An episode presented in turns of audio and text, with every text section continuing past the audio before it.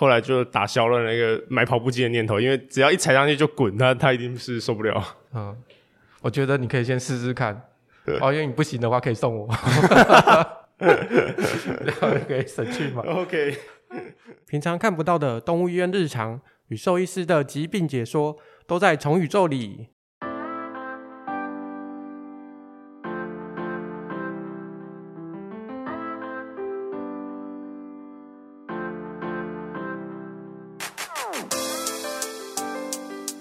大家好，我是主持人麦卡，欢迎大家回到我们从宇宙。我们今天请到也是非常爱猫的李承佑医师，嗨，李医师。嗨，大家好，我是李医师。李医师就是我们惯例都会问一下，就是来节目的医生，在职业的过程中，你有什么样的职业病可以跟大家分享？哦，当然，因为当兽医的关系啊，所以唯一的职业病大概就是出去外面，那个看着野猫野狗，就会开始帮他想说他到底有什么。疾病这样需要治疗了，但是呃，千万不要随便捡野猫野狗，因为你捡了之后，你就是要为它负责，就是了。呃，这蛮特别的，所以我就是看李医师都去哪里运动，我就带着我们家狗跟猫在附近走，就可以得到免费诊查一次。哎、欸，这也是一个，这也是一个有趣的做法哎。如果你来，然后突然问我，我好像也是不得不 逃避不了，对，逃避不了的。呃，不过就没办法开药，还是要到医院去。对啊，对啊，还是要到医院去的。对。那我额外问一下，就是因为其实我们工作时间蛮长的，之前在总院，然后就是常常就是下了班之后回家睡觉，然后又梦到去上班的情况，你是会有这种情况吗？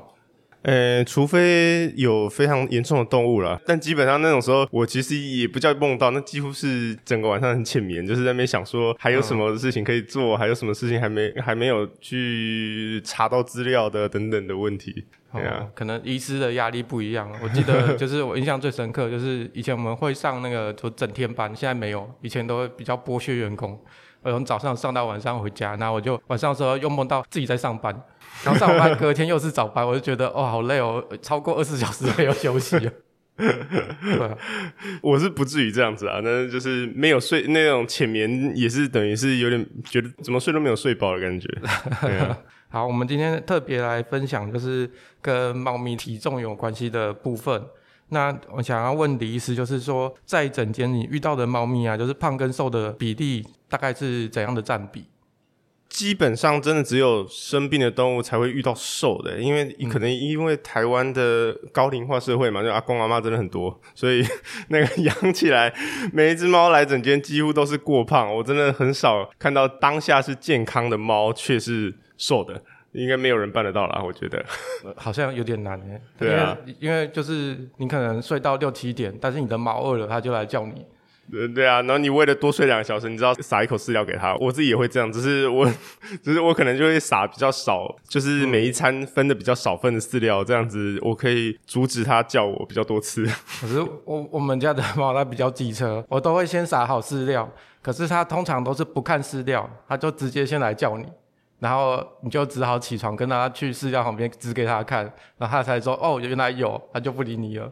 但是 他就是要把你叫起来。哦、我的猫今天早上也这样，它今天叫我起来，但是它的碗里面还有饲料，我只好再加一点新的饲料，跟它说：“嗯、你有新的饲料以及旧的饲料，请把它一起吃光。”嗯，没有，我们家猫是它就没有看了，反正它就是想到就先来叫你了。然后去的时候看到哎有饲料，它就吃吃就不理你了。所以啊，所以会胖也不是没有原因。但是我记得我早期的时候，在比较常看到猫，我们觉得四公斤就很胖，现在好像四公斤是很平常的事情。真的，现在四公斤是平均值吧？我觉得现在很多公猫都被养到六七公斤，我觉得、嗯，我觉得都已经其实太胖了。嗯、我记得我年轻的时候看到五公斤的猫，哦，好大一只猫。现在好像没有什么，每一只都四五公斤，真的没有什么。那他们。虽然是我们知道它现在都比较胖了，但是其实胖跟瘦也会影响到它们嘛。那我们如何就是像主人在家里面，他可能比较没有这个标准，他不觉得他的猫胖，有什么方式可以帮我们来鉴别，就是说，哎，我的猫这样到底是胖还是瘦？大概用摸的方式的话，嗯，比较长我们会去摸它的肋骨啦。那肋骨摸起来应该要像你手背上握成拳头那种摸起来的那种，有点稍微凹凹凸凸的感觉，那样子刚刚好的。那如果说你摸起来是非常骨感，有点像是你的指关节那样子的话，那样就是太瘦。那如果你完全摸不到，那当然就是太胖了。哦，那另外一个就是你可以从它的背面去看。如果它的身体是胸腔跟肚子，它是呈现一个葫芦形，那那只猫也是太胖的。那如果说它是稍微有一点点腰身，有一点点凹下去一点点，然后有一点苗条的曲线啦，这样子，哦，那就是比较刚好一点的。那个刚刚那个就是用手来描述那个，好像还蛮蛮有感觉的。所以基本上，如果我用摸的跟用看的，是两个都可以吗？还是两个都要看？你可以两个都看，但基本上两个会是相符的啦。对啊，哦、那有些人会去都一直在意他那个肚子，但是其实那个肚子本身，他们那是正常的生理结构了，所以你看那个不准，嗯、你应该是要从猫咪的肋骨去摸，还有从它的背侧去看，嗯。嗯它那个肚子是指那个下垂的那个地方，呃，对啊，没有对啊，我印象中记得好像其实猫都会有，嗯，那是正常的结构，所以那个不代表胖，所以大家还是要照刚刚李医师说的，你可以摸你自己手背的感觉，然后再来就是你的那个手指头，手指头是太瘦，对，手背是刚好，嗯哼哼，如果摸起来跟你的那个手掌或者是跟你的那个手臂一样 都是肉的话，应该就是太胖，其实应该还蛮好听得懂怎么摸的啦。那我们需要大概多久要去做这个，就是观察吗？你说体重的测量吗？就是他看起来胖瘦这样子。变胖的话，其实你比较难去定时的观察，欸，因为你每天在看它，所以应该是如果如果你要比较精确的监测它变胖或变瘦，应该是要去量它的体重啦。对啊，那你量体重的话。最好的情况下，当然是你买一个专用给猫咪量体重的婴儿磅秤。那如果说不行的话，至少你也应该用人类的磅秤。那你抱着猫去量自己跟猫咪的体重，再扣掉自己的体重，那去大概了解一下你猫咪的重量，这样子。嗯嗯。那他们这种就是有些猫比较胖，有些猫比较瘦，他们有哪一些原因比较容易会有这样？胖的话，基本上都是人喂出来的啦。对啊，那那当然，养的猫，对对，那当然那个跟结扎之后也会有一些关系，因为那个生殖系统是一个蛮消耗热量的一个一个系统。那如果说我们结扎之后，它少了这些那个生活中的烦恼，那它当然会越吃越胖。那你这时候就是要帮它去控制，所以饮食还是一个蛮主要的原因。好，那运动的话比较难像。狗你可以带出去这样运动，所以猫咪的话，你大概只能够增加环境中的一些玩具啊、跳台啊，或者是你拿逗猫棒陪它玩啊等等的。因为有很多人觉得猫咪好像都逗不起来，那。基本上是你把逗猫棒有时候是拿的太明显了啦，就是它对它来说那不像是打猎的感觉，因为猫咪是习惯躲在草丛里面，然后去偷窥猎物，然后去扑出去的那一种动物，所以你应该是要让那个逗猫棒若隐若现，有点好像那边有个东西，然后快要跑走了，那这种时候它才会去抓，所以有些逗猫的技巧也是 也是要注意的，这样才可以帮助它运动到。哎呀，那另外在饮食的部分呢，因为现在大部分都是以干饲料为主，也是比较方便保存的方式啊。但是干饲料通常是碳水化合物会比较高一点，好，所以如果说以干饲料为主，很容易变胖的猫的话，那你可以考虑使用比较减肥的干饲料。那另外就是你可以搭配那个罐头，就是罐头比例高一点，然后干饲料的比例低一点，因为罐头的话基本上蛋白质成分比较高，碳水的那个比例就比较低一点，这样子可以去试着做体重的管理。我想要问一下，就是刚刚在逗猫的部分啊，因为我在网络上的话，会有人就是觉得就是用镭射笔逗猫是不好的，但是也有人就是很推崇用镭射笔跟猫玩。嗯，对、哦、这方面呢，因为猫咪还是喜欢去抓到东西的感觉啦。嗯、那。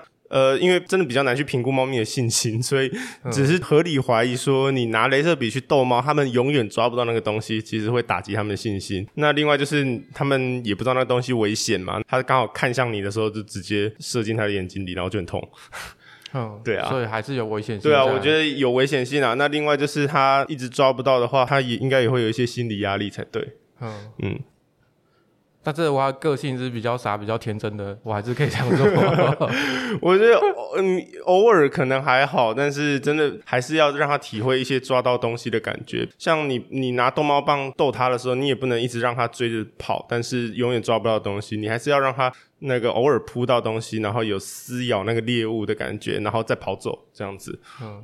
我以前有买过那个很小很小的遥控车 给他玩，但是其实根本不够他玩的，他就是没两下追到，然后遥控车就就是被拍飞，没多久就坏掉了。那没办法，玩的比较暴力一点。嗯他那个很高昂的玩具，就是后来我又试过，就是买那个，因为拿逗猫棒跟他玩，就是玩久了人真的很累，嗯，所以我就买那种就会随机乱甩的逗猫棒，嗯，他坚持不要，他一定要就是人跟他玩，哦，比较，他说就是不要骗我，我这个是机器，他只接受人跟他玩，其实我我甩的很规律也没关系，那这样子能够甩得很规律，至少人就比较不用一起减肥啦，有些、嗯、有些还要整天陪着猫咪在那边跑的。嗯，是没错啊，但是那个时候买那个机器很贵，因为刚出，好像买了两三千块，那个电动的逗猫棒。猫咪过胖跟过瘦啊，就是除了刚刚有讲过饮食的部分啊，过胖跟过瘦在人来讲也是会有一些就是健康上的问题。那猫咪有什么这方面的问题？我们都先谈那个大部分把它养的太胖的啦。嗯，那过胖的话，当然到了年纪大的时候，你比较容易出现一些关节炎啊，因为你支撑的重量。大嘛，那你关节去磨损的机会也比较高一点。另外，猫咪过胖很容易引起糖尿病，其实跟过胖的人有点像，就是你你长期过胖的话，它对于胰岛素的敏感性就会下降，然后最后就会出现糖尿病，只需要去治疗这样子。好，那过瘦反而不是因为过瘦引起疾病，而是因为疾病引起过瘦。比较常见的，到了七八岁以上的猫啊，那个就要开始注意会不会有甲状腺功能亢进。那他们可能会明明觉得它吃的很好，吃的量甚至变多了，喝的也很好，精神也都很好，但是怎么好像越来越瘦下去，然后那个头骨的。头部的那个棱角越来越明显了，这样子。另外还有一些像刚才讲的那个，本来过胖的猫咪怎么突然变瘦了，然后好几个月越来越瘦，就很有可能是糖尿病的出现这样子。然后当然还有一些是肠胃道的问题啦。那种猫咪到了比较大的时候，会有容易出现一些需要去区分说是不是慢性下痢，是不是一些发炎性肠病，或者是淋巴瘤等等的问题。嗯嗯。那关于这个部分啊，因为我有听说啊，就是我们在老年猫的时候，我们都会要求主人，就是建议他，就是可以增加那个甲状腺的检查。这个部分甲状腺也会对它的胖瘦会有一些影响性吗？哦，对啊，就像刚才说的，就是甲状腺功能亢进的话，它猫咪它们是会越来越消瘦的，因为你整个身体的代谢它处于一个。过载的状况，因为甲状腺它是在促进身体的那个肌肉的代谢啊、糖分的代谢啊，所以你整个身体它是一个过度运转的状态，那就会把能量都消耗掉。嗯，你看到的猫的头的形状，它就会变得尖尖的，然后那个棱角就会很明显这样子，嗯，然后肌肉就慢慢的流失掉了。对啊，所以它这个是猫咪，就是年纪大比较容易会有产生这样的状况。嗯，是猫是这样子，没错。嗯。它我记得好像也有，就是专门的饲料是给这种猫咪吃的。诶、欸，是的，但是如果说你是已经确定是甲状腺亢进，嗯，那你追求说不要使用药物的话，那才去考虑说用饲料控制啦。因为饲料毕竟它的原理是去限制它的碘摄取，来让甲状腺素无法形成。嗯，那你等于是如果你要用这选择这个方式的话，你是不能喂它吃任何其他的食物的。任何点心什么都不可以，因为你里面都有含有一般程度的碘，所以基本上它只要吃了一口就破功了。嗯，嘿，所以所以，所以要吃这个处方饲料的话，就只能够只吃这个。对，完全吃这个。那毕竟这样子是少了很多生活乐趣。所以虽然说这样子是一个，也是一个营养均衡的饲料啦，只是它当然建议是属于不想使用药物，或者是使用药物效果真的很不好的话，可以合并的方式。那不是说首选的做法。嗯，这样子主人第一个自己也就是克制不住。那对啊，然后我们就一直找不出，所以到底是哪里控制不好？嗯、为什么它一直降不下来？嗯、没有啦，偶尔会给它吃个罐头。对啊，这样就不行了。那关于它这个刚刚一直有提到的糖尿病的部分，因为我好像觉得啊，猫咪是不是蛮容易会得到糖尿病这种疾病？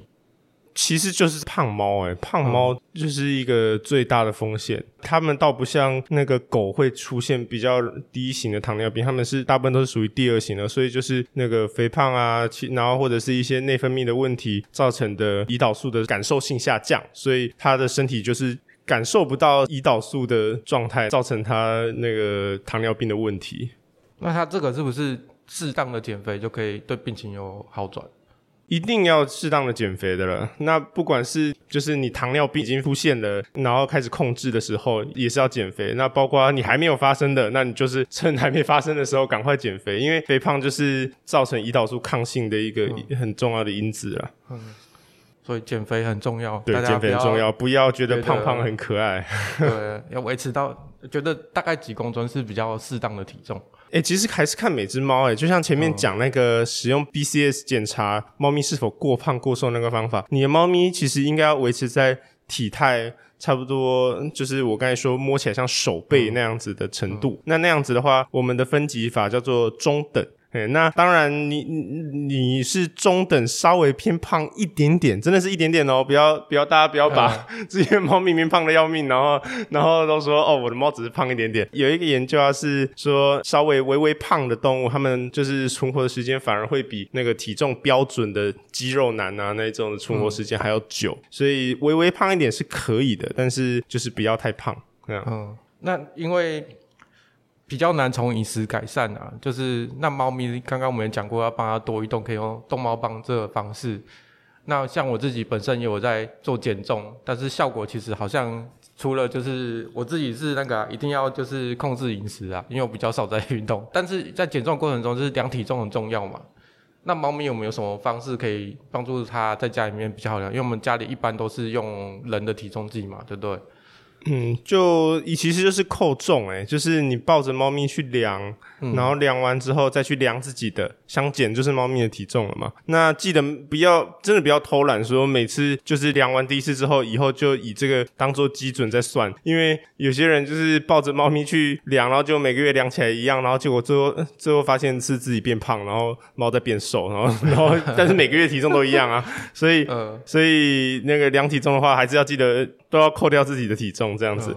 好，那体重如果是持续往下掉的话，其实真的就是不太正常。它大概就是会有伴随一些慢性病的可能性，就是需要去找兽医院检查一下它的身体状况了。嗯，一般我们去医院的时候都会量体重啊，但是我们在家里的话，会建议我们大概间隔多久时间要去观察它体重的变化。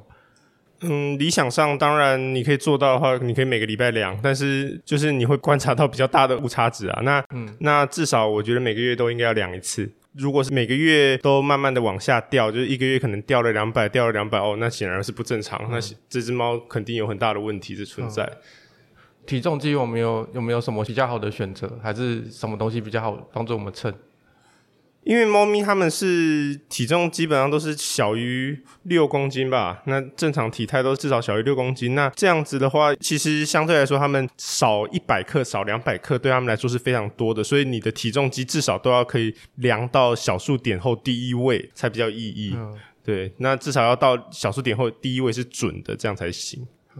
所以其实一般家用的体重机是也是还可以做这件事情。是的，是做得到的，大、嗯、大部分都可以的。但大部分医院其实会用婴儿秤来量，比较追求比较高的精度。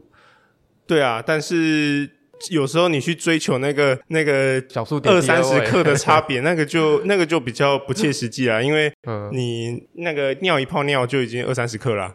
哦。嗯所以就是定时的观察会比你就是买更好的秤来那边会比较好一点。对，因为会有一个曲线，它不太会有一个疾病，它是起伏那么大的。那通常慢性病的话，它就是会有一个往下降的曲线。嗯，假设啊，就是我们如果可以让猫咪做运动的话，你觉得它会比较偏好选择什么样子的运动啊？嗯，这这个是个很很难的问题诶。那个猫咪，猫咪每只个性差太多，但我觉得。大部分还是会喜欢逗猫棒的吧？对啊，那有些可能是不停的追求食物的，那也许可以用食物来，就是抑制玩具，然后会掉零食的那种来吸引它做一些运动，嗯、也许是办得到的。嗯，那看每只猫的个性。嗯，我在网络上有看过那个猫咪跑步机，我不知道那个有没有使用，因为我其实有点想买，因为那个很大，然后猫可以在上面跑。我也其实我也很想买，但我觉得我的猫好像不会去，不会去做这种事。我也觉得，它，我觉得它会被有些猫应该会被那个那个跳上去，然后就晃来晃去的感觉吓到。对啊，我家是有一个那个很像荡秋千的，嗯，但是它其实不会在那边咬，它就是在那边睡觉的。对啊，那我看要看自己猫咪的个性，因为像我的猫，它就是很明显，它不喜欢任何踩上去会稍微有点摇晃的东西，所以我后来就打消了那个买跑步机的念头，因为只要一踩上去就滚，它它一定是受不了。嗯，我觉得你可以先试试看，对。哦，因为你不行的话可以送我。然后可以省去嘛？OK，因为我之前的那个荡秋千，我忘记是谁给我的，原因好像也是他们家不玩的。OK，可以得到一个荡秋千。那李医师，我想问一下，我们如果规律的帮猫咪量的体重，那它怎样子的，就是增减多少，我是我需要去注意的？就假设你没有在帮他做任何体重的控制的情况下，你每天喂的都是一样的食物，那他体重如果往下掉了大概五到十趴，其实你就应该要有警觉心了哦。五到十趴其实算起来，你们可能会意外的觉得好像、呃、很少，因为你看，以一只五公斤的猫，它的十 percent 是四点五公斤，五 percent 是两百五十克这样子嘛。如果说你的猫今天从五公斤变成四点七，又变成四点五，这样持续的往下掉，啊，每个月都在慢慢的往下掉，那你就应该要知道你的猫是一定有什么问题正在发生。好、嗯哦，那当然会以说它是年轻的猫，我们可能会比较倾向它是一些，譬如像寄生虫啊等等的问题，因为是年轻的猫嘛。如果是老猫的话，我们当然就更要去考虑一些慢性病，那甚至是肿瘤性的问题。好、哦，这样子。好，啊，非常感谢今天李医师帮我们分享了很多跟猫咪肥胖有关的关系。虽然大部分都是胖猫比较多，但是其实变瘦也是很值得要去注意的一件事情啊。因为通常刚刚李医师有提到，就变瘦大部分都是因为已经有什么疾病才变瘦嘛，对不对？是的，那基本上不太会以台湾的喂食习惯，它不会无缘无故的变瘦啦。那 大家才克制不住嘞。对啊，现在的体重啊，就从指数往上升。我记得以前看到这四公斤的猫，都会赞叹：“哦，好胖的一只猫，阿嬷养的。”现在阿嬷养的都已经突破七公斤了，已经不是四公斤、五公斤了。是的，对。那我们今天就是非常谢谢李医师来帮我们分享。那其实关于猫咪还有蛮多问题的，像猫咪呕吐也是我们常常遇到的。像我家猫其实也蛮爱吐的，嗯，是不是李医师下次来帮我们讲一下跟猫咪呕吐有关的部分？好啊，当然没问题啊。